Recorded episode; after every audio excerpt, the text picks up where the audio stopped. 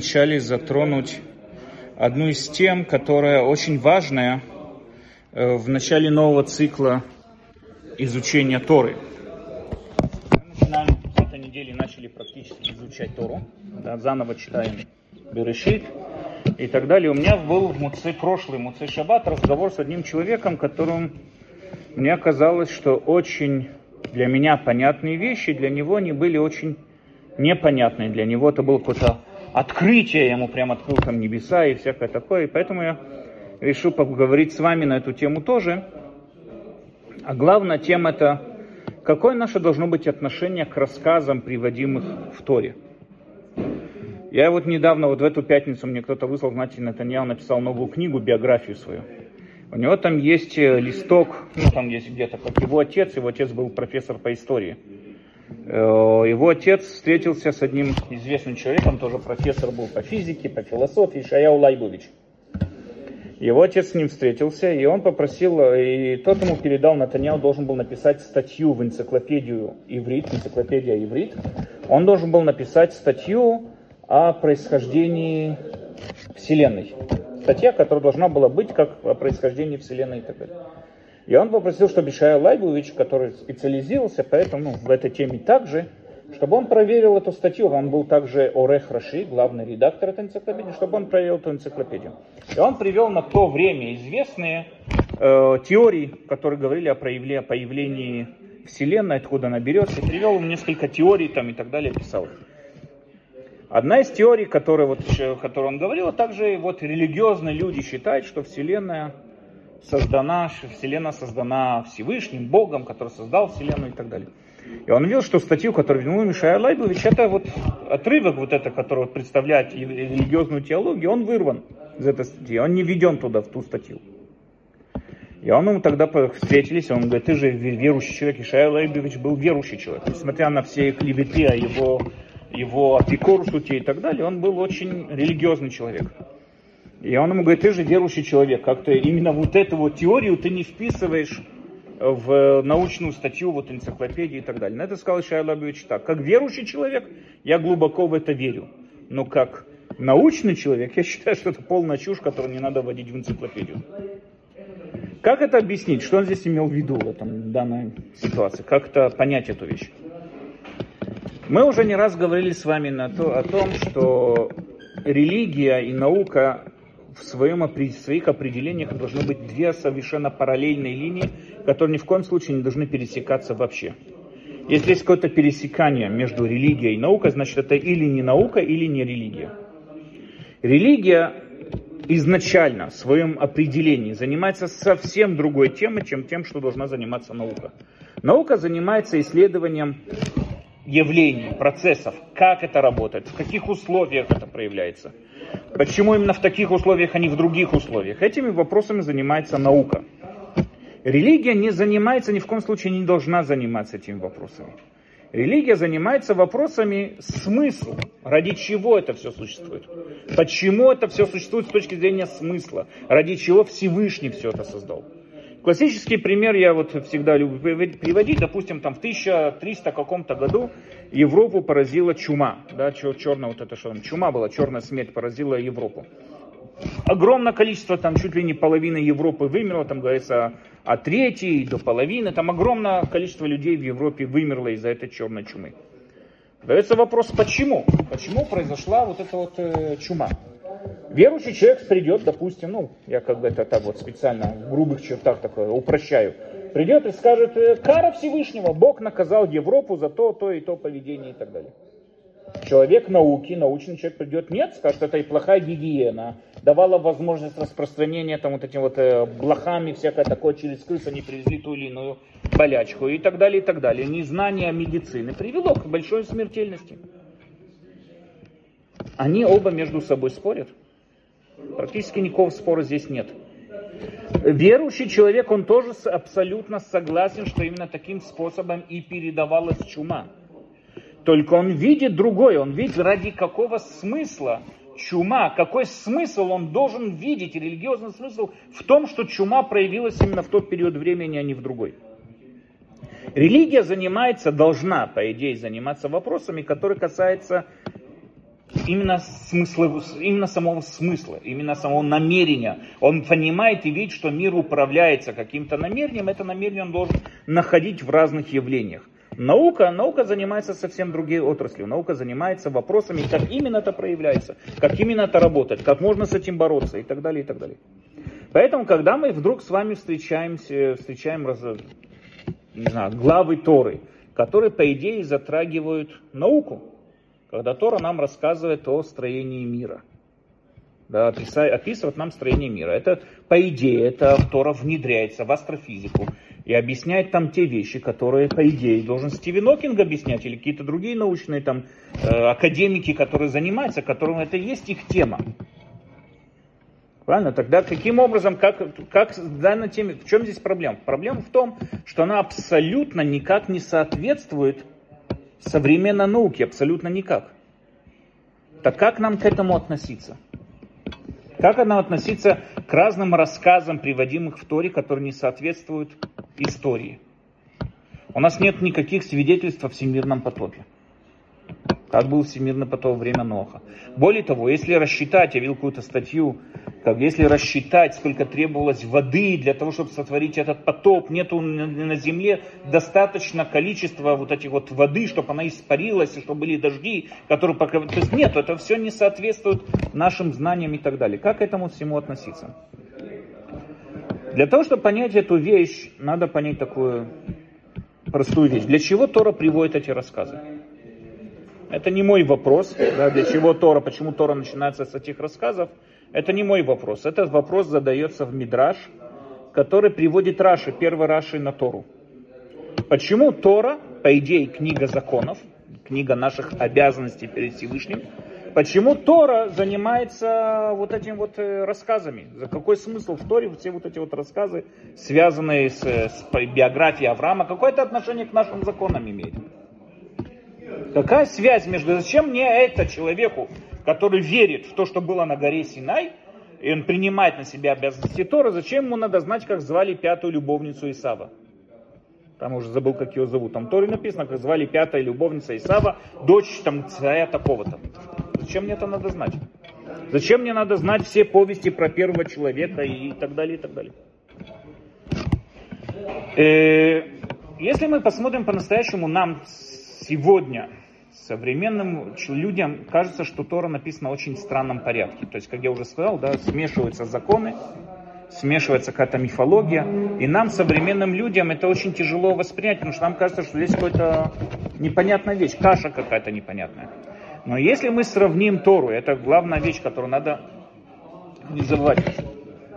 Если мы сравним Тору, если мы сравним Тору с э, писаниями древних писаний там, мифологии и так далее, мы видим, что Тора написана была очень, э, скажем, в определенном порядке, как сказать, соответствующий правилам Писания, так как писались 3 и 4 тысячи лет тому назад. Есть один профессор Ишайо Берман, где он провел исследование, и он привел, что именно вот порядок, если мы будем проверять акадские, шумерские, разные летописи, мы увидим, что это очень соответствует именно таким вот писаниям, и в этом есть какой-то определенный смысл. Смотрите, Тора, Рамбам нам объясняет в Мурена Вухрим, говорит, что у Торы есть три цели. Зачем вообще еврейскому народу, зачем монотеисту нужна Тора? Человек, который верит в единство Всевышнего, зачем ему нужна Тора? Рамбам приводит, говорит, что для Торы, ну, грубо говоря, есть три цели.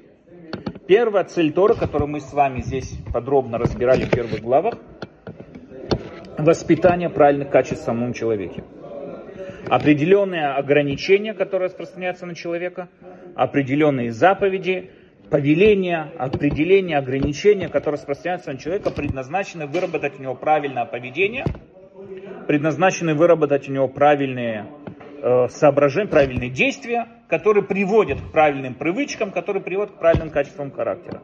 Чтобы человек был правильно построен для чего? Чтобы не отвлекался на разные посторонние отвлекающие факторы и мог сконцентрировать свое внимание на философское познание Всевышнего. Так представляет нам Рамбам первая, первая цель Торы. Вторая цель Торы – это воспитать общество, потому что недостаточно, чтобы человек был правильным. Если он живет, правильный человек, не в правильном обществе, каким бы правильным он ни был, он далеко не дойдет. но что у него будут постоянные помехи, не от него зависимые. Поэтому Тора также есть очень много заповедей и ограничений, которые направлены по отношению к обществу, для воспитания правильного общества и так далее. Третья цель Торы – это направить, это воспитать в нас правильное мировоззрение. Воспитать в нас правильный взгляд на мир, на происходящее в этом мире. Почему, почему это так? Естественно, человек, по мнению Рамбам, это совершенно простой процесс, что человек, который исправленные качества, если он объективно взглянет на мир, если он объективно будет смотреть и изучать этот мир, он дойдет до одного абсолютного результата. Какого есть Бог, один единый, прям как наш протец Авраам дошел до этого, Рамбам считает, что это способности любого человека, без исключения. Любой человек, у которого есть правильно построенные мозги, если у него будут правильно построенные качества, он дойдет до тех же самых результатов, которые дошел Авраам. Но не у всех людей есть те условия, которые были у Авраама. Не у всех людей есть те возможности, которые были у Авраама. Мы живем в обществе, которое, как я уже сказал, есть много разных помех, отвлекающих факторов. Ребенок заболел, тот заболел, это надо, туда, работа. Огромное количество вещей, которые нас отвлекают. Поэтому, например, Рафсадия Гаон пишет. А? Интернете, ну, это само по себе.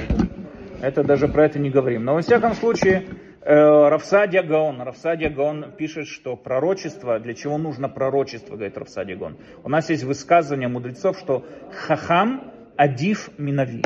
Мудрец, он более, не знаю, адив, ну, это лучше на иврите сказать.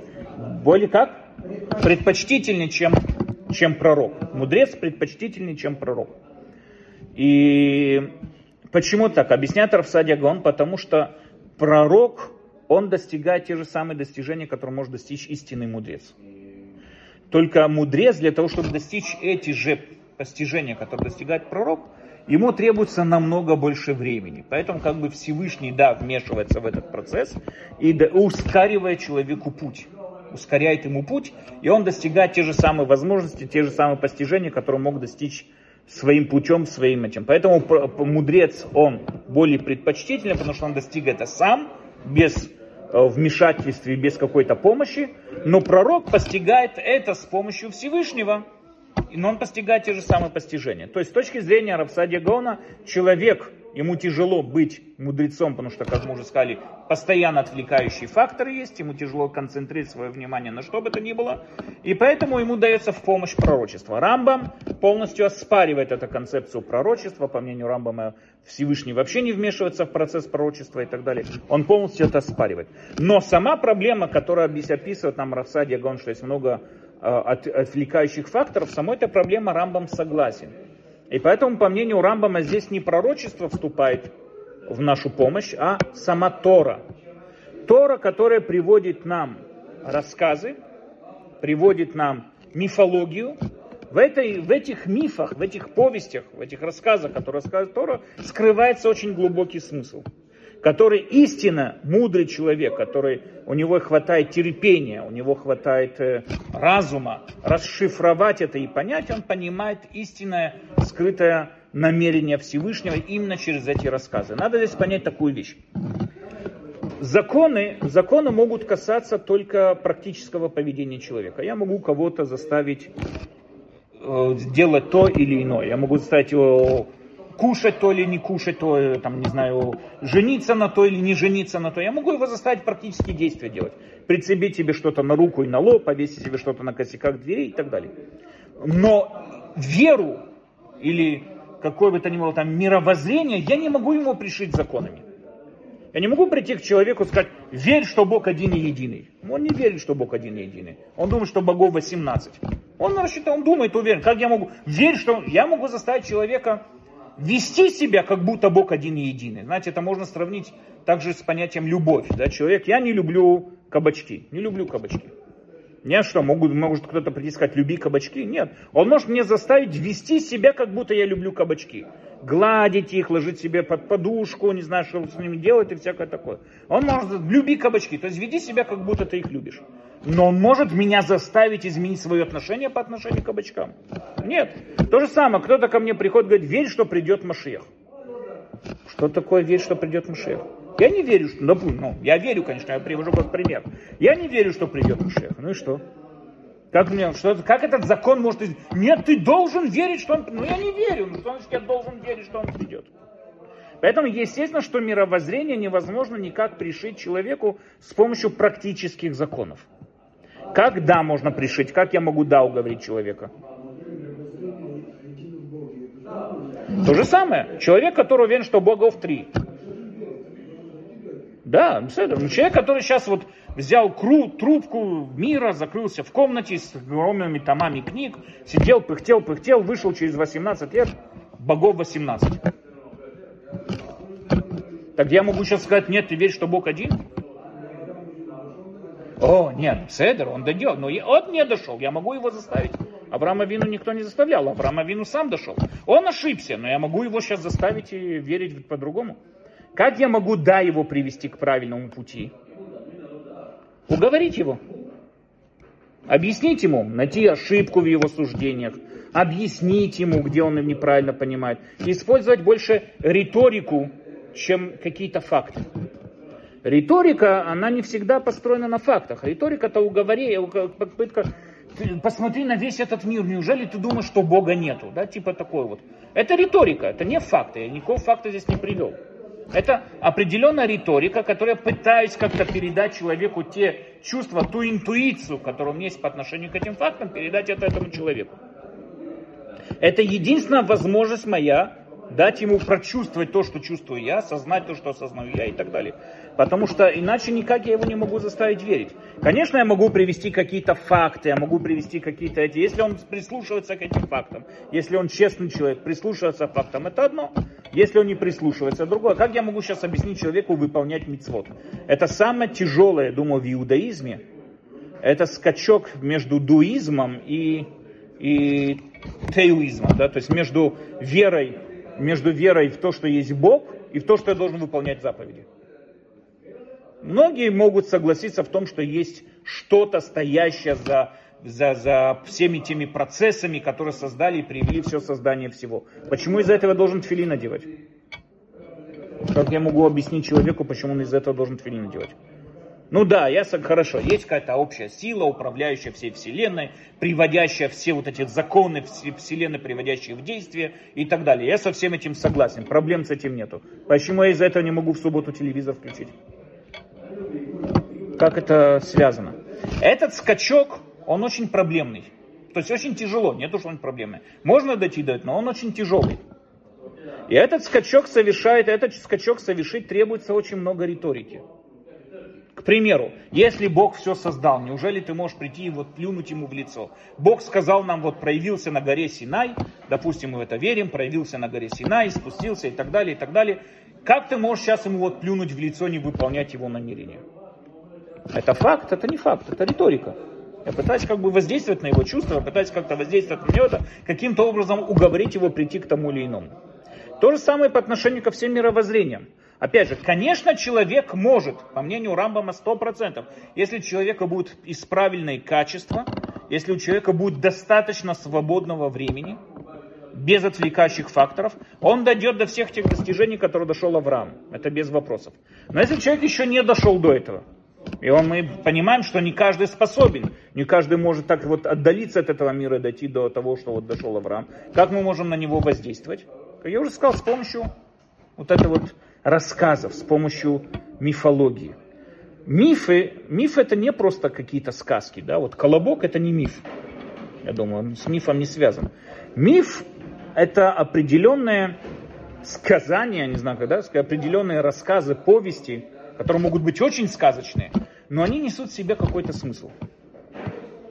Если мы возьмем с вами мифологию, греческую мифологию, Греческая мифология, в основном все ее рассказы несет какой-то определенный смысл, что люди могут дойти до состояния борьбы с богами. Греки были за возвышение вот человеческих возможностей и способностей, и мы видим, что Геркулесы, да, он, конечно, полубог и так далее, но он все равно, он человек все-таки. И вот Геркулесы и там разные там другие Ахиллесы и так далее, они могут любым, мозга, любым богам надавать по мозгам, то есть люди способны. И в этом связано их миф. Там этот, как его звали, который на солнце полетел, там у него крылья растаяли, видите, я имена не помню, и так далее. И там рассказ, например, о гордыне. Человек, он в гордыне может возвыситься. То есть мы пересказываем какой-то определенный смысл через какие-то определенные э, повести, рассказы. Теперь, какой должен быть подход к, этой, к этим мифам? Какой должен быть подход к ним? Можно прийти и сказать, допустим, миф там про Зевса, да, кто-то будет рассказывать. Можно прийти и сказать, да, но это не соответствует истории, в то время у людей не было так, или не так, они по-другому одевались, или по-другому разговаривали. Это неправильный подход к мифам, потому что к мифам другой должен быть подход совсем. Какой смысл несет в себе этот рассказ? Что от меня хочет сказать здесь этот рассказчик? Я ни в коем случае не должен оценивать мифологию так, как я оцениваю какую-то историческую повесть. Да, в 1812 году произошла Бородинская битва, со стороны там, французов было столько-то, со стороны русских столько-то, и, там, и так далее, и так далее, такие-то результаты этой битвы. Это можно все проверить историческими фактами. Будем сравнивать э, архивы, мы будем сравнивать свидетельства, мы будем сравнивать это и то и так далее, потому что это просто история. Но к мифам совсем другой рассказ. К мифам совсем другой подход. Теперь, как относиться к тому, что написано в Торе? Как относиться к тому, что нам пишет Тора?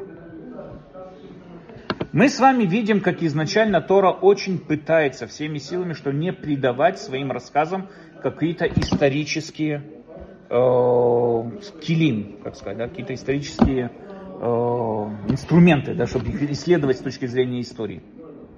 В основном Тора рассказывает очень коротко, рассказы в основном. Да, и пошел Авраам с Харана в Эрицисраэль, да, там пошел оттуда-то и туда-то. Кого он повстречал посередине, там столько-то было, мы знаем, что в ту эпоху времени там были всякие войны, которые происходили, что Авраам делал во время этих войн как он вел себя, где он обходил, ничего не рассказывается. Авраам, даже его биография в Торе вообще не приводится. Много из его биографии нам пытаются дописать разные мидршим и так далее. Мы Авраама встречаем только в конце Парашат Нох, и вдруг в начале уже главы Лехлиха, когда огромный прорыв времени, мы ничего не знаем, и там где-то в 70 лет ему вдруг проявился Всевышний и сказал, иди в Эрицисраиль. Что до этого было? Если мы с вами посмотрим, очень редко, когда рассказы Торы приводят какие-то определенные места. Где именно жил Ноах? Сколько населения людей было в то время? С каких именно животных он завел ковчег? Как это происходило? Сколько литров воды было вылито на землю во время этого потопа? Мы видим, что Тора, когда рассказывает, приводит какие-то рассказы, она очень избегает каких-то исторических, как сказать, э, исторических данных. Почему? Потому что Тора ни в коем случае не хочет, чтобы к этим рассказам мы относились как к истории. У нас есть история написана, и скончалась Сара, когда ей было 127 лет. Сразу же вопрос, а почему 127 лет? Сказать, что все в 20 лет она была такая, как будто ей 7 лет, а в 100 как будто было 20 и так далее. Ленин сдох там, когда ему было сколько, 60 с чем-то лет, по-моему, если не ошибаюсь, да, там не помню сколько. Никто из историков не задается вопросом, почему 60 там столько-то лет. Сказать, что в столько-то, когда ему было как 60, 60 потому что это не, это не вопрос, это история. Про историю. Колумб открыл Америку в 1492 году. Почему именно? Сказать, что второй год как 90, 90 как 4, никто этим не занимается. Это факт, исторический факт. В этот год он открыл, э, он открыл Америку. Это правильный или неправильный факт? Это можно сравнить по архивам. Но когда мы видим сами комментаторы Торы, когда относятся к рассказам, они не ищут в них никаких исторических данных.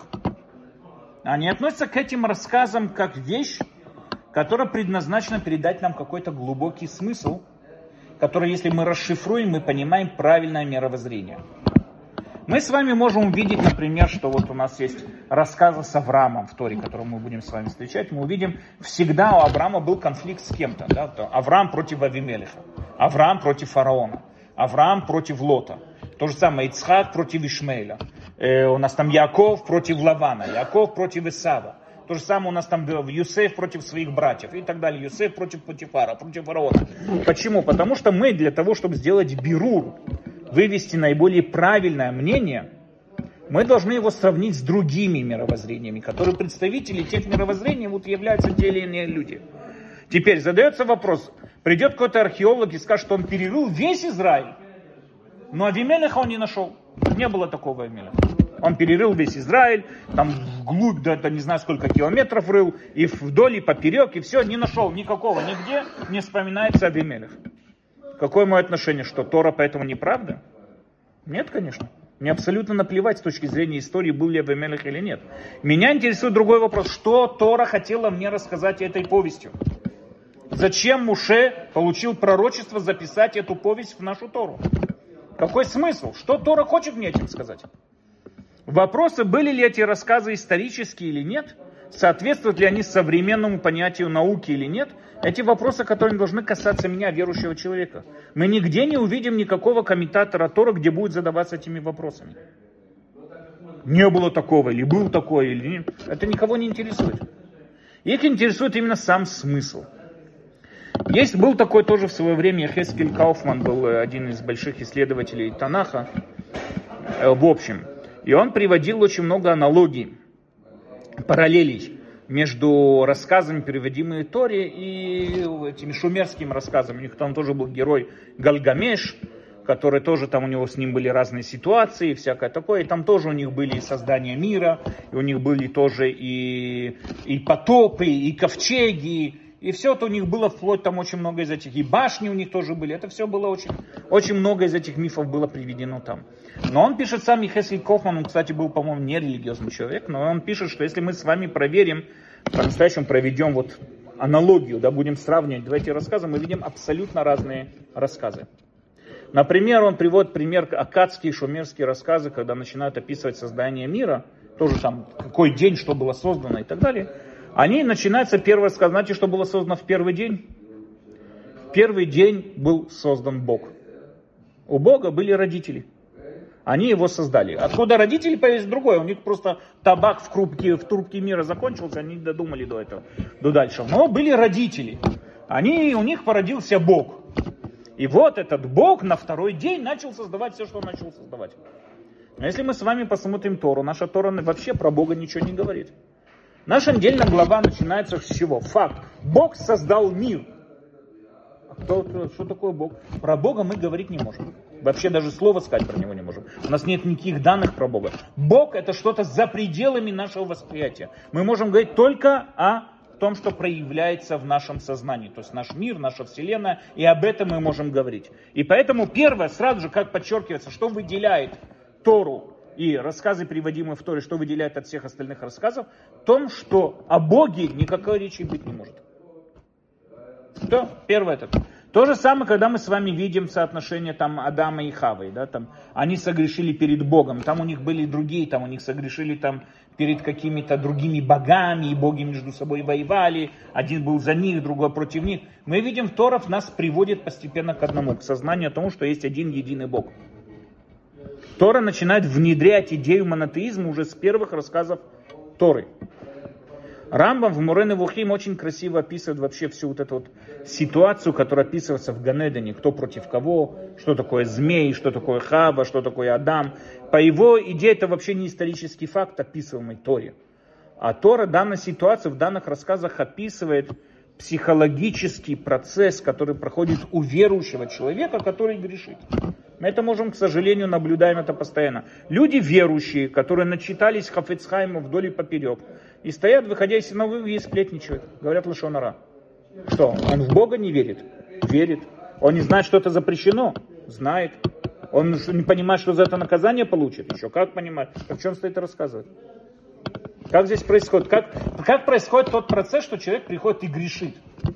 И весь этот процесс между сехеля наки, да, скажем там, позна, разум познания и между разумом коахамидаме, то, что мы с вами учили, силой воображения, которая описывается с точки хавы, и его вот порывами, которые описываются змеем. Вся эта система описывает нам внутренний процесс человека перед тем, как он грешит. То есть с точки зрения Рамбама, если мы его спросим, был ли по-настоящему первый человек или нет, скажет, я не знаю с точки зрения науки, но я знаю, что Тора хочет, чтобы я думал. Тора хочет, чтобы я думал вот так вот. И чтобы я выучил из этого вот этот смысл. Для чего мне это надо знать, как понимать, как над собой работать, чтобы больше не грешить. Понимать, где именно я должен что исправлять. Когда я понимаю весь тот процесс, в котором во всем этом закручен, в котором во всем этом существует и так далее. Таким образом, рассказы, приводимые в Торе, если мы спросим, да, то же самое там, знаете, вот э, посчитать шумерские рассказы, там, почему произошел потоп. Знаете, почему произошел потоп? Потому что было 500 сухлусин, как сказать, да, такое, слишком много людей было в той долине. И они шумели, они рубили молотками и шумели, не давали богам спать. И тогда боги решили сделать потоп и убить все население. Только их там герой, не помню, как его звали, он забрал с собой ремесленников, представителей всех видов ремесел, то есть он животных вообще не трогал. Он собрал весь вид э, ремесленников, запер их в ковчеге, они спаслись, и когда вышли, и так далее, и так далее. Какой там мы учим мусар и да, что мы там можем учить? Не шуметь с двух до четырех. Это как бы понятно, что можем шуметь. Но когда мы видим, почему произошел потоп в Торе, мы видим, что Тора выступает не против каких-то шумов, чтобы не шумели, там, э, богам не давали спать и так далее, а мы говорим именно о плохом обществе, о гнилых нравах общества, к чему они могут привести к уничтожению человечества. И какой у нас там Мусарескель? Не потому, что мы Богу как-то мешаем. Мы мешаем сами по себе. То, что привело к потопу, это был Гезель. Это было воровство. Это, это символизирует, Гезель символизирует любое вот это вот гнилое, э, как сказать, построй, построй общество, гнилое общество. Когда люди гозлим, да, наплевать один на другого, они там переходят на воровство и аферы и так далее, и так далее гнилой строй общества. Именно он привел к потопу, не потому что Богу мешал человеку. Именно он привел к потопу. И то же самое мы можем с вами сравнить с Вавилонской башней. Тоже интересно, про Вавилонскую башню практически не написано нигде, что не согрешили. Там вообще не написано нигде, что они согрешили в чем-то. Сказано, что Бог сказал, давайте спустимся, посмотрим, что они делают. Увидел, что они делают башню. И нигде не написано, что он их наказал. Написано, что он смешал их языки. Он смешал их языки, но нигде не написано, что это было как наказание. Это замечаю не я, это замечают Равирш, это замечают очень многие как раз немецкие раввины. Довид Офман у него на это был, Раб Довид, Довид Свиофман и Равирш, и у разных других немецких э, раввинов было на это очень много замечаний на эту тему. Про Вавилонскую башню, если мы с вами посмотрим, нигде написано, что это был грех какой-то. В чем был и грех построить башню до высоты. Сегодня люди там ракеты посылают в космос. Мы не видели, чтобы там у Илона Маска вдруг он начал на другом языке разговаривать. Сегодня ракеты влетают в космос намного выше, намного дальше, намного это. Что Богу помешало, что они... Ну сколько бы этажей этой башни не построили. Ну, построили бы Бурдж Хали, вот это 800 чем-то там, 860 метров. Ну, это как, это что это? Да, что, что Богу здесь помешало. Поэтому многие делают замечание, что по-настоящему нет. Там не написано, что они сделали что-то, э, согрешили в чем-то. И нигде не написано, что Бог их в чем-то наказал.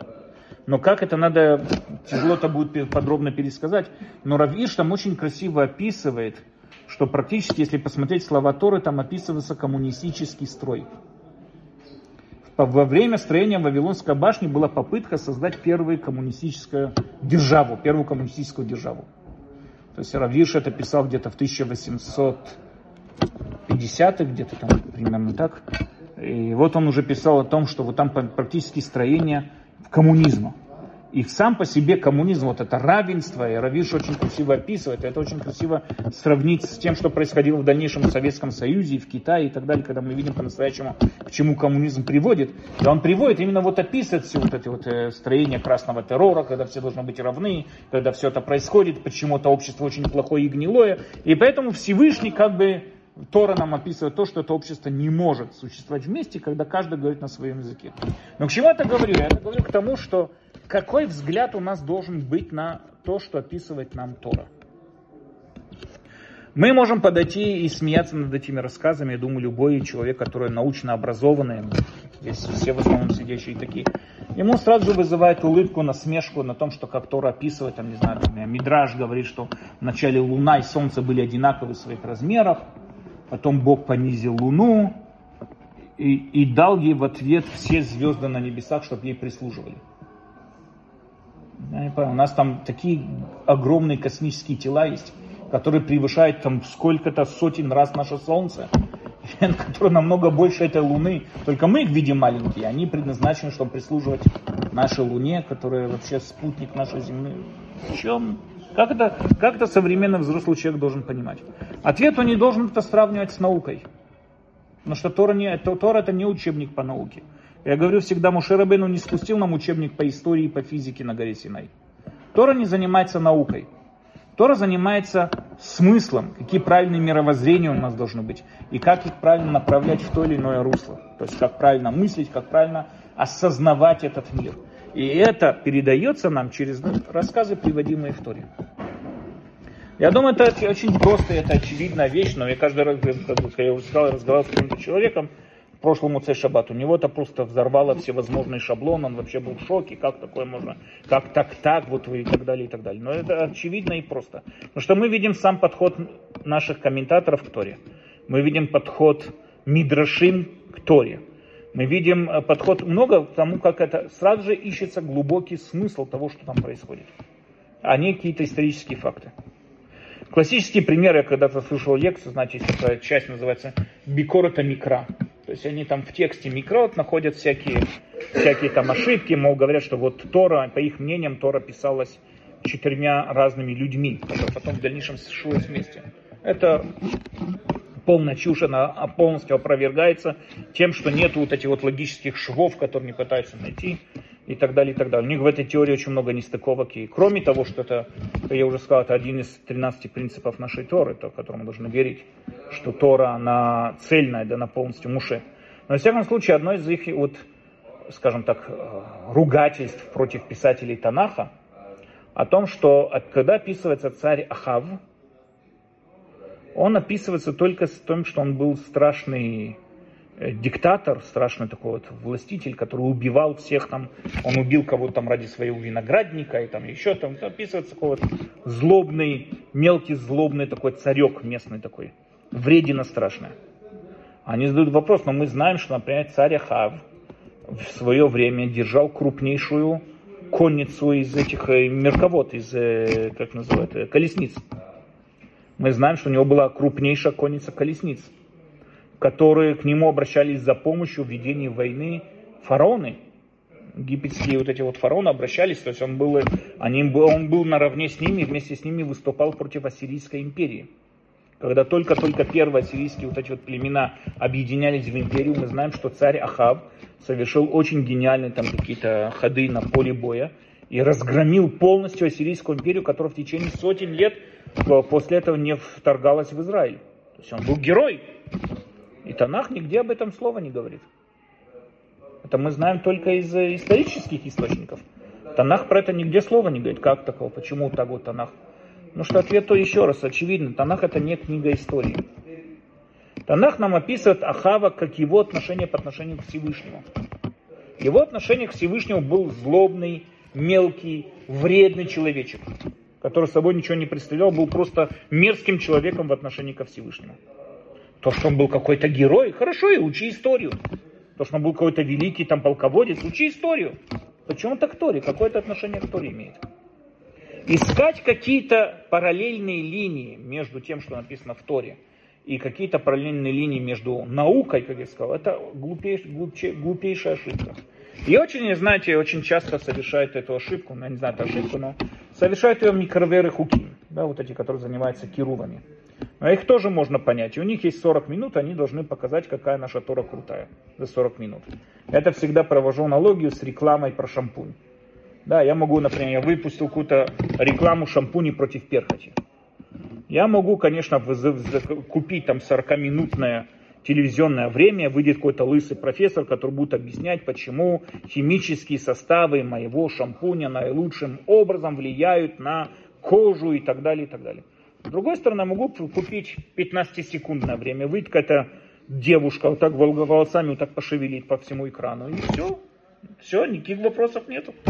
Человек придет сейчас покупать шампунь. Он видит, эту, эта девушка стоит там вот в этом вот на всю эту полку. И все, у него никаких вопросов нет. Он будет покупать, покупать этот шампунь.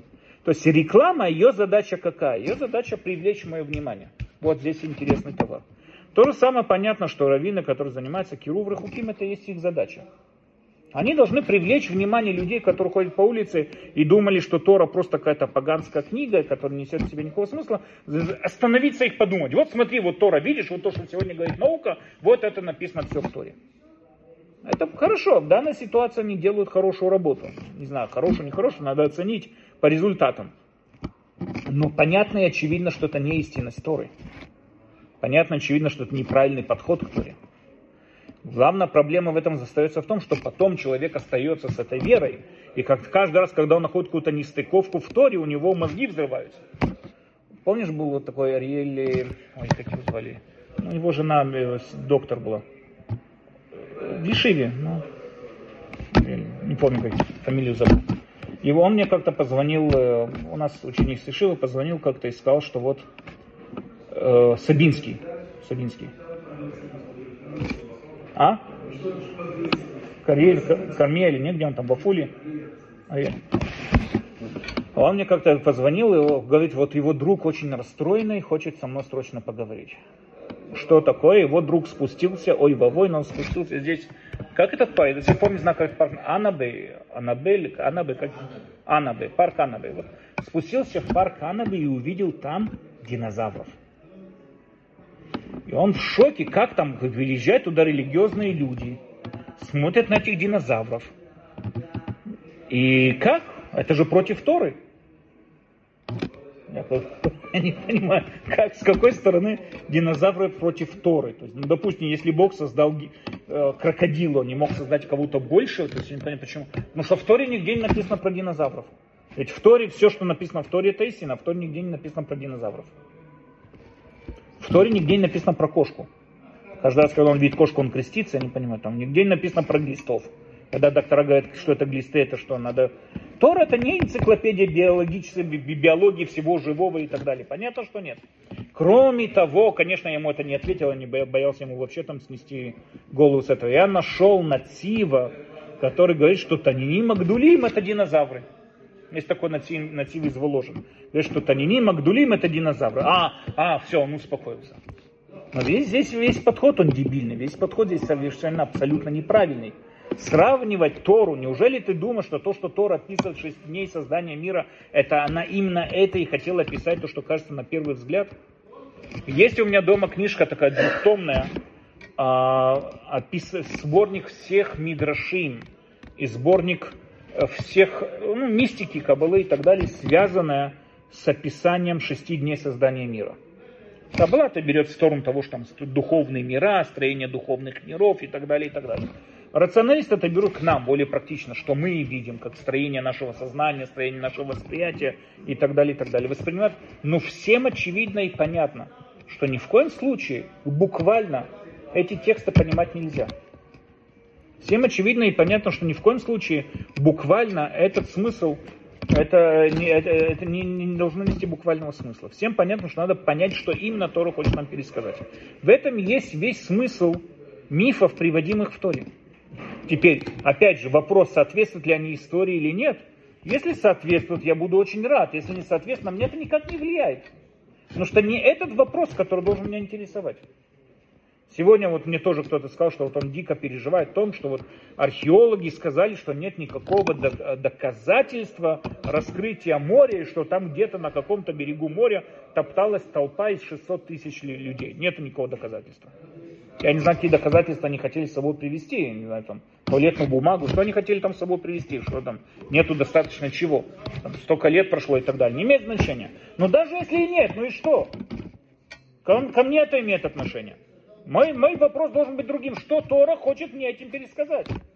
Еврейский народ переживал, кроме этого, и другие события. Но именно определенные события вписаны в книгу Торы. Именно определенные события описываются пророками. И именно эти события должен понимать, почему они туда внесены, а не другие.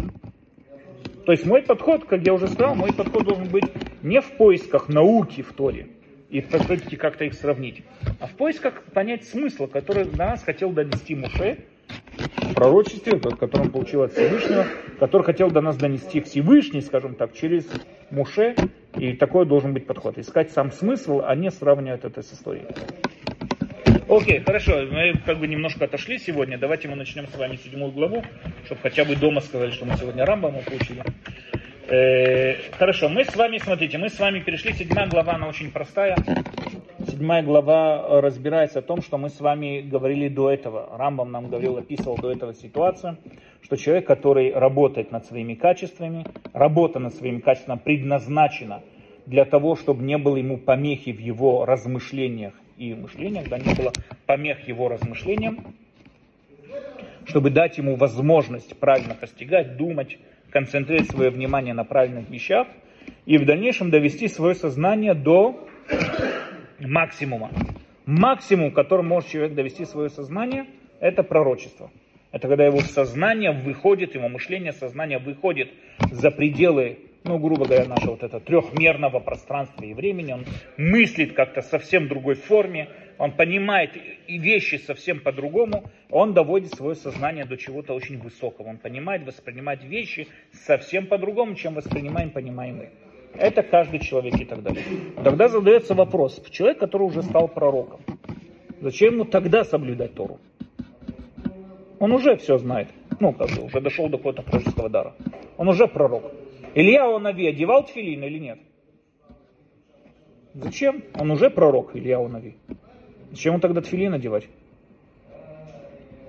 Ответ мы увидим здесь, во-первых, конечно, ответ самый простой в том, что пророчество это не то, что ты, знаете, получил какой-то приз, поставил на полку, все, ты получил медаль заслуженно и все. А нет, это надо постоянно держать себя на этом уровне. Это первое. Второе, в основном Рамбам нам описывает, Вагдама на Перекахелик пишет, что исполнение Торы, Тору надо исполнять, потому что это истина. То есть у нас есть, мы говорили с вами, два уровня. У нас есть уровень лишма и уровень лолишма. Лишма это ради самой цели, а лолишма это ради каких-то других целей. Когда я выполняю Тору, потому что Тора должна меня воспитать, в данной ситуации я выполняю Тору лолишма. Я выполняю Тору ради какой-то другой цели. Но когда я уже постигаю уровень пророчества, тогда я уже осознаю саму истинность выполнения Торы, и тогда я уже выполняю лишма. То есть уровень лишма, по мнению Рамбам, это уровень пророков. Уровень пророков. Человек, который выполняет Тору лишма и способен выполнять Тору лишма, это уже уровень сам пророков. Человек, который осознал саму истинность выполнения Торы. Таким образом, конечно, пророк, который доходит до уровня пророчества, тогда он не выполняет Тору, скажем так, для того, чтобы она его воспитала, можно сказать, а он выполняет Тору, потому что осознает ее истинность. Третья причина, которую мы увидим с вами здесь. Пророк это не один определенный уровень, и дальше нет никакого продвижения. Среди пророков тоже есть много разных уровней постижения. То, что человек постигает как пророк, это он молодец. Но в этом есть также высокие уровни. Есть пророки, постигающие больше, есть постигающие меньше, есть разные уровни пророков. Рамбам разделяет в Мурен и Вухим, он приводит, по-моему, 11 уровней, если уже не, не помню. По-моему, 11 уровней он приводит э, пророческих снов. Да, мы видим в Торе, что и фараону приснился сон, даже двум фараонам, там фараону, который встречался с Авраамом, приснился сон о том, что он забрал свою э, чужую жену и так далее там, про Сару и фараону, который там с этими коровами приснился ему сон и во время Юсефа и так далее. То есть мы видим, что сны были, пророческие сны. Так что можно сказать, что они были пророки. Рамбам разделяет, есть сны такие-то, есть сны такие-то. То есть он разделяет там какие сны, какие, о чем идет речь и так далее. Очень часто время сна человек понимает истинность, какую-то вот такую вот истинность, которая во время дня, он во время во время, скажем, такого бодрствования своего, он их игнорирует те факты, которые скрываются во время сна. Тоже какой-то психологический такой процесс у человека. Это не пророческий сон. Но у нас есть и пророки, среди них тоже есть разные уровни. И вот эта глава нам объясняет про вот эти вот уровни. Сейчас вот мы с вами немножко затронем это. Арбей мацебе мидрашоту агадот. Очень много мы можем найти в разных мидрашим и в разных агадот. Да, я глава седьмая. Вееш мем бегмара, и даже есть среди них в самом Талмуде. Шиеш мина неви, ми шире ашемит барах махуре мехицот работ. Есть из пророков, которые достигали, были достойны увидеть Всевышнего через много разных, я не знаю, как сказать, мехицот, да, разных штор. Да, вот даже на понятие штора, я вижу ее определенную тень, да, которая находится за пределами этой шторы. Я не вижу сам силуэт, но я вижу тень еще одна штора, тень более расплывчатая. Еще одна штора, еще более расплывчатая. Еще одна штора, просто вижу какое-то пятно. И так далее, и так далее. То есть то же самое, это такая вот аналогия с пророческим постижением. Есть такие, которые видят Ашем через махицот работ.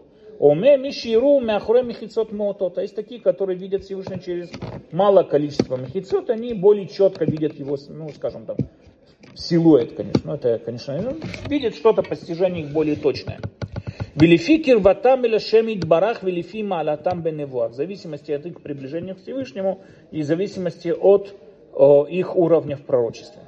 Ачи Амру, пока не сказали, Муше Рабену Алава Шалом, Раэта Шемит Барах Мяхурей Михица Ахат Бейра. Бейра на древнем иврите это прозрачное. Сегодня Баир это светлый, а у них э, Баир был прозрачный. И говорят, что до такой степени, что вот они говорят про Муше, что он видел Всевышнего через прозрачное стекло. Клума Мазира, да, в Амрам истакель баспаклария мира. Он смотрел в прозрачное аспаклария, это или стекло, или зеркало. Смотря как задавать вопрос. Но он смотрел через вот это вот прозрачное что-то. То есть он видел не самого Всевышнего, и видел его отображение в самой чистой форме. Васпаклария, вот здесь Рамбам говорит, шель шем амара, анаиса мигуф амазир кшем схухит. Кшем кешоам висхухит кмошит бесов килим. То есть аспаклария, как приводится в трактате Мишнайот, там есть спор тоже среди комментаторов, которые говорят, что это просто стекло, есть которые говорят, что это стекло покрыто чем-то, которое появляется как зеркало. Поэтому аспаклария, говорит Рамбам, э, это зеркало, он понимает здесь э, сторону того, что аспаклария это зеркало, которое очень блестит, то есть стекло, которое с другой стороны какой-то драгоценный камень, и вот через него вот это вот, то есть Муше как бы видел определенное отображение, а не самого Всевышнего. Вакавана безейньян машо марлеха. Да, то есть вот это вот кавана в этом, то, что я сейчас тебе скажу. Вуша анахну биарну беперекашини. Мы вот пояснили во второй главе. Шамалот, да, вот эти вот уровни качества, мен малот асихлиот, омен малот амидот. Мы сказали, что у человека есть качество возвышения, есть ступени. Возвышения есть ступени в разуме, то есть человек становится умнее, еще умнее и так далее. Есть э, ступени в качествах, он становится лучшим и так далее. Вехена пхитует, также недостатки. Мена пхитует сихлиот, да, то есть недостатки в разуме. Кисихлют вемиутавана, как глупость и недостаточное понимание, ведоха катвуна или тугодумство. Умен пхитиот амидот, из них также недостаточность качеств. Кирова тава, как, например, вот это возжелание, гава, да, вот это, понятно, это гордыня, рогес, злость, каас, тоже злость, базут, ваават, мамон, люби, любовь к деньгам, веадуме лейн, вем работ мед. То есть так же, как и в разуме, у нас есть ступени, по которым поднимается человек – или спускается, может также деградировать там. Также и в качествах. Есть качества, где человек поднимается, также деградирует в них тоже. Бекфар Захарну Аседер Бедиатан Беперекарави. То есть мы уже этому посвятили, говорит Рамбам, четвертую главу, где мы вспомнили уже все эти качества. Веэлю абхитуйот кулан, а все вот эти вот недостатки, которые есть, Эна мехицота мавдилот бен Адаму бен Ашемит Барах. Это и есть те занавесы, те шторы, те преграды, которые не дают человеку постичь Всевышнего. Маамара Навими Верзе, так нам говорит этот пророк, Ки им аванотахем и юм авдили бенхем лебен элокихем. То есть ваши грехи отделяют вас от вашего Всевышнего и так далее. А маша аванотейну вен эло араот, кмуша захарно, эна махицотам авдилот бенену бен то есть наши грехи есть то самое, что отделяет нас, те вот эти вот преграды, отделяющие нас от Всевышнего. Здесь я поясню своими словами, чтобы было более подробно понятно. Скажем так, для того, чтобы постичь Всевышнего, Рамбам пишет это в Мурен Вухим, там в 30, 30 главах, у него там 5 глав он этому посвящает. Для того, чтобы понять абсолютность, понять истину, абсолютность, да, вот совершенство, для этого человек должен научиться смотреть на мир непредвзяточно. То есть в первую очередь он должен работать над своими качествами, должен в первую очередь э, отдалиться от своих личных интересов, чтобы у него было достаточно возможности смотреть на мир непредвзяточно, не через призму своих интересов. Человек, который смотрит на призму своих, через призму своих интересов, он никогда не увидит божественную, ну, не увидит абсолютность в этом мире. Идеал. Почему? Человек, допустим, вот сейчас вот выходит на улицу, хлынул дождь ну, как Бог такое позволил. Он так планировал со своей женой выйти сегодня в парк, вот это, как вы сказали, Анабы, вот этот парк Анабы. Так долго планировал со своей женой, с детьми, вот только выходит это, и вдруг дождь. Как можно сказать, что вот все против него построено, весь мир против него. Опять же, он не понимает, что в то время там где-то люди, которые находятся там где в Кфарут или там каких-то вот этих деревнях, которые рядом танцуют и радуются тому, что дождь пошел. Он видит все через точку, через призму своих личных интересов. И тем самым образом он не видит весь вот этот сплошной идеальный механизм, которым является весь наш мир. Он видит в этом мире, замечает только отдельные силы, которые постоянно между собой противостоят и воюют между собой. И он постоянно получает по мозгам от них. Только что-то спланировал, бум, пошло все не так, как он планировал. Только что, да. То есть человеку очень тяжело видеть что-то абсолютное и цельное, когда у него не есть правильные качества. Человеку это очень тяжело оценить такую вещь. Поэтому в первую очередь человек, которого то, что он должен работать, он должен работать над своими качествами, удовлетворяться тем, что у него есть и так далее, для того, чтобы, во-первых, он мог видеть мир более чистым, более, скажем, без каких-то личных интересов и так далее. Вторая, Рамбам писает, проблема в том, что существуют такие понятия, как гордыня, когда человеку тяжело принимать новые идеи, тяжело с ними соглашаться, но что он до них сам не додумался, и поэтому вот ему тяжело принимать новые идеи. В этом он пишет, страдает большинство мудрецов, также из нашего народа тоже. То есть им всегда тяжело, так обвиняет Рамбам, принять что-то новое, потому что они всегда принимают только то, что привычное. Человек всегда любит ту идею, к которой он привык. Новые идеи всегда у него вызывают какое-то возмущение. Новые идеи всегда у него вызывают какое-то вот неприятности, не готов даже слушать ее, начинает сразу же от нее отпинаться и так далее, и так далее. То есть для того, чтобы он мог объективно мыслить и думать, ему в первую очередь надо работать над своими качествами. Каждый раз, когда человек грешит, он внедряет в свое сознание свои личные интересы.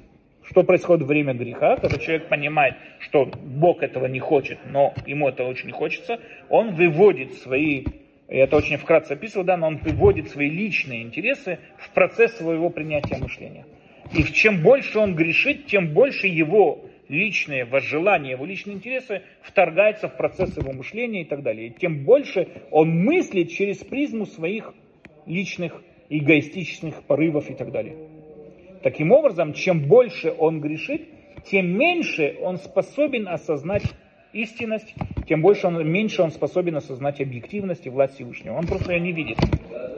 Человек его обращается, он не видит, он не видит идеального мира, он не видит перед собой всю вот эту гармонию, которая собой представляет весь этот мир и так далее, и так далее. Почему? Потому что он, есть очень много разных его предвзяточных заинтересованностей, э, предрассудков, которые не дают ему все это видеть. С каждым грехом человек ставит перед собой, перед Всевышним дополнительный занавес. Чем человек меньше грешит, тем больше он убирает перед собой эти занавесы. И тем больше он постигает самого Всевышнего. То, что говорят люди, схар, то, что говорят мудрецы, схар, мецва, мецва, схара, вера, вера. Последствие греха какое? Грех. То есть, что это означает? Означает то, что когда человек грешит, он ставит занавес, в дальнейшем ему еще легче грешить, потому что он вообще Бога не осознает. Опять ставит занавес, в дальнейшем еще и так далее. Когда человек совершает мицвод, он снимает эти занавесы, он ярче видит Всевышнего, ярче, ярче понимает Всевышнего, и так далее, и так далее, он уже все ближе и ближе приближается к Всевышнему. Практически то, что хотели сказать, говорит Рамба, мудрецы, в том, что между нами и Всевышним есть занавес, это не какие-то буквально существующие занавесы, которые взгляд и Всевышний где-то, как скромная невеста, скрывается за какими-то занавесами и так далее. А имеется в виду, что в нашем сознании существуют какие-то преграды, не дающие нам объективно смотреть на происходящее в этом мире, которые всегда у нас вызывают какие-то вопросы, всегда мы не согласны, мы всегда видим какую-то несправедливость Всевышнего, у нас всегда есть какие-то возмущения по отношению к Всевышнему и так далее. Чем меньше мы грешим, тем меньше у нас есть этих проблем, тем более ярко мы видим Всевышнего. То же самое по отношению к пророкам. Мушера Бену дошел до такого состояния, что его восприятие Всевышнего было в наиболее чистой форме, позволяющей ему нахождение в нашем мире, в нашей реальности. Почему? Потому что он довел свое сознание до максимума и так далее. Окей, okay. это и есть, говорит Рамбам, в этом и есть разница между уровнями пророков – есть пророки, которые, несмотря на то, что они пророки, все равно у них есть какие-то личные интересы, не дающие им видеть мир так объективно, как другим пророкам. А есть такие, которые видят это все меньше. Но здесь самое главное что? Здесь самое главное ударение, то, что Рамбам всегда пытается нам внедрить в наше сознание. Все приближение по отношению ко Всевышнему или отдаление от Всевышнего происходит не от Всевышнего к нам, а от нас к Всевышнему. Всевышний, он есть тот сам ипоцентр, да, вот это ипоцентр, вокруг которого вращается все. И вокруг которого вращаемся мы. И если мы больше познаем Всевышнего, наш круг вращения вокруг него сближается. Если мы дальше познаем, мы отдаляемся. Но то, что отдаляется, это не он отдаляется от нас. То, что, знаете, мы говорим, сейчас находимся в состоянии эстер по ним. Это не то, что Всевышний скрывает свое лицо от нас. Это мы скрываем свое лицо от него. Он как был, так и есть. Он абсолют. Он как и светил, и сиял, и излучал все, что от него исходило, так и продолжается сейчас. Только что мы от него отдаляемся. Мы как индивидуальные люди, мы как общество и так далее. Или мы можем также к нему приблизиться. Но это главное ударение, то, что Рамбам всегда подчеркивает в всех своих книгах. Как мы с вами говорили, с точки зрения Рабьюда Леви, действие на двухстороннее. Мы приближаемся к Всевышнему, и где-то Всевышний нас встречает и приближается к нам, идет нам навстречу. То же самое в Равсадия Гаон. Но по мнению Рамбама мы видим, что это далеко не так. Мы видим, что Всевышний как был, так и есть. Все изменение происходит в нашем сознании. Как мы воспринимаем, как мы приближаемся, как мы отдаляемся. Если кто-то говорит, что не видит Бога и не чувствует Бога, проблема не в Боге, проблема в нем. Я не вижу Бога, я не почувствовал Бога. Я не знаю, что значит вообще почувствовать Бога. Но кто-то говорит, я не вижу Бога в этом мире. Да, конечно. Ты не увидишь Бога в этом мире. Все то время, что не будешь работать над своими качествами, над очищением своего сознания и так далее, и так далее, ты не увидишь все то, что видит обычный человек, который да, это соблюдает. Это всегда очень интересно увидеть встречу двух людей, который один восхищается гармонией красотой природы и кричит, вау, есть Бог и так далее. А другой сказать, где, где Бог, что это все обычная природа, что здесь такого удивительного нету и так далее. Почему? Потому что, опять же, один видит, другой нет, в зависимости от того, от его сознания, готов ли он видеть здесь одну общую картину или нет. Окей, хорошо.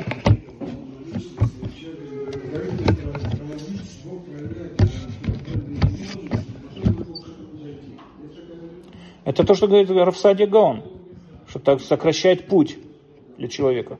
Нет, у Рамбама нет такого. Нет.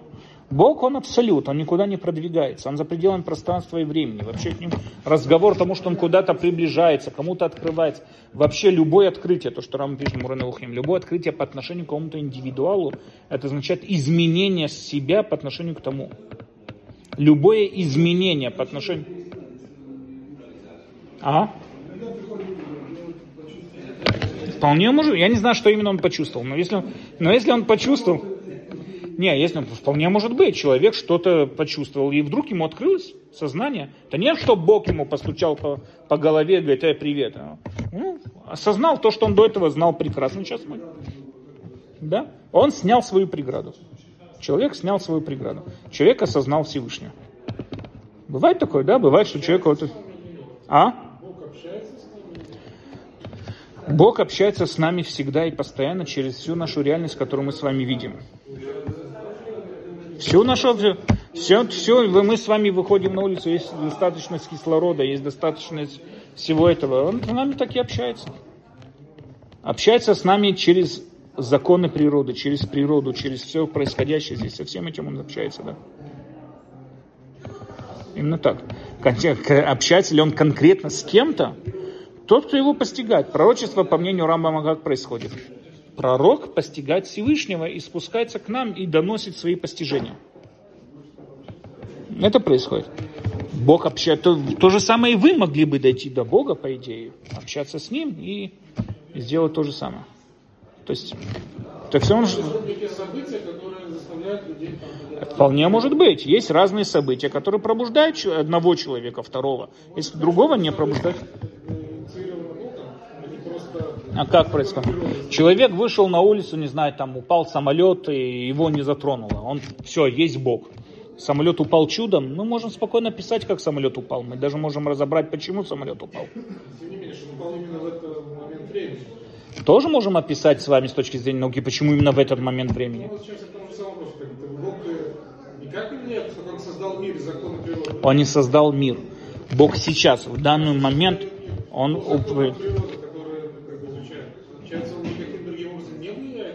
Именно этим он и влияет на этот мир.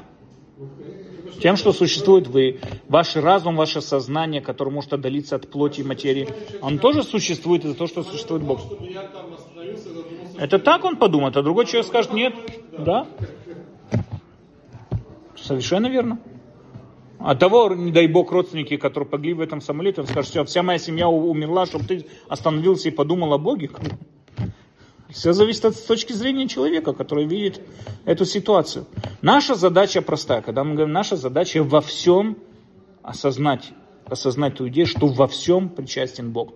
Это не означает, что он сейчас взял и ногой толкнул этот самолет, чтобы он разбился, для того, чтобы кто-то там вышел из подъезда и подумал о Боге. Надо понять, по мнению Рамбама, это интересно, потому что Кузари, когда писал свою книгу, Рабиуда Леви, когда писал книгу Кузари, именно эту идею представлял философ. Рабьюда Леви, ну, это как бы хазарский вот этот Каган, или как его там звали, царь хазарский, он ее опроверг, потому что он сказал, что тогда получается, что Бог, он объективный, он не индивидуальный, он не, не персональный, и ему не понравился такой Бог. То есть это не может такого быть, потому что к нему, почему, чего начинается книга? Что хазарскому Кагану приснился сон – что ты делаешь правильные э, намерения, правильные поступки неправильные. Правильно? С этого начинается книга Кузари. Что Хазарскому Кагану приснился сон, твои действия правильно, а это неправильно. И оттуда он начинает исследовать. Когда философ ему объяснил практически все то, что говорит нам Рамбам, Рабиуда Леви жил где-то сто лет до Рамбама, примерно там сто с чем-то лет до Рамбама. Но он приводит вот э, с точки зрения философа, это Мурен Вухим, прочитать философ, это Мурен Вухим Рамбама. Ему ничто не понравилось в утверждениях философа, том, что это не соответствует его сну. Ну, это, я готов жить с Муреном Вухим, не соответствовать сну хазарскому Кагану, которого выдумал выдуманный персонаж Абьюда Леви, и избежать много проблем, связанных с персональностью Всевышнего, чем, э, не знаю, жить по персональности. Но, во всяком случае, это да, это, это, это крупнейший, надо понять, что такое монотеизм. Рамбам, почему он считается крайним монотеистом? Что, по мнению Рамбама, вообще никакого изменения по отношению к Всевышнему быть не может. Нет никакого персонального освящения Всевышнего. Персональность происходит, ашгаха протит, по мнению Рамбама, это человек, приближающийся и познающий Бога. Человек приближается и познает Бога. Это моя, это моя ашгаха, как я машгех Всевышнего. А все остальное это ашгаха клалит. Все действует в рамках законов. И не имеет значения, кто прыгнет с девятого этажа, будь то какой-то великий праведник или какой-нибудь сутенер Стахана Мерказит, они оба разобьются. Потому что сила гравитации, она глобальная для всех. И не имеет значения, кто выбежит на улицу зимой без пальто, они оба простудятся. Не имеет значения, почему один там выбежал, чтобы купить наркотики, а другой выбежал, чтобы спасти там какую-то девушку из беды. И они оба заболеют в тех же самых условиях, заболеют и так далее. Почему? Потому что есть законы. Мир управляемый законами. Источник всего бытия – это Всевышний. Вопрос, как я его мажгех. Поэтому моя жгаха протит, как я мажгех Всевышний. Но да, есть против этого есть идея Рабьюда Леви, который считается ну, такой рационалист, который не, ну, менее мистичный. Потому что в основном те, кто верит в персональное отношение к Всевышнему, они обязаны затрагивать мистику очень много нестыковок есть, они обязаны затрагивать рано или поздно дойти до какой-то мистики. Но вот представляется Рабьюда Леви, который наименее э, связан с мистикой, поэтому его часто ставят против Рамбама, который, да, верит в персональное отношение Всевышнего к людям, что кому-то именно он обращает внимание. У Рамбама это абсолютно апикорсут, это абсолютная вещь, которую нельзя даже говорить. Ни в коем случае. Это полностью вышибает все понятие монотеизма из вот это вот. Miss Second.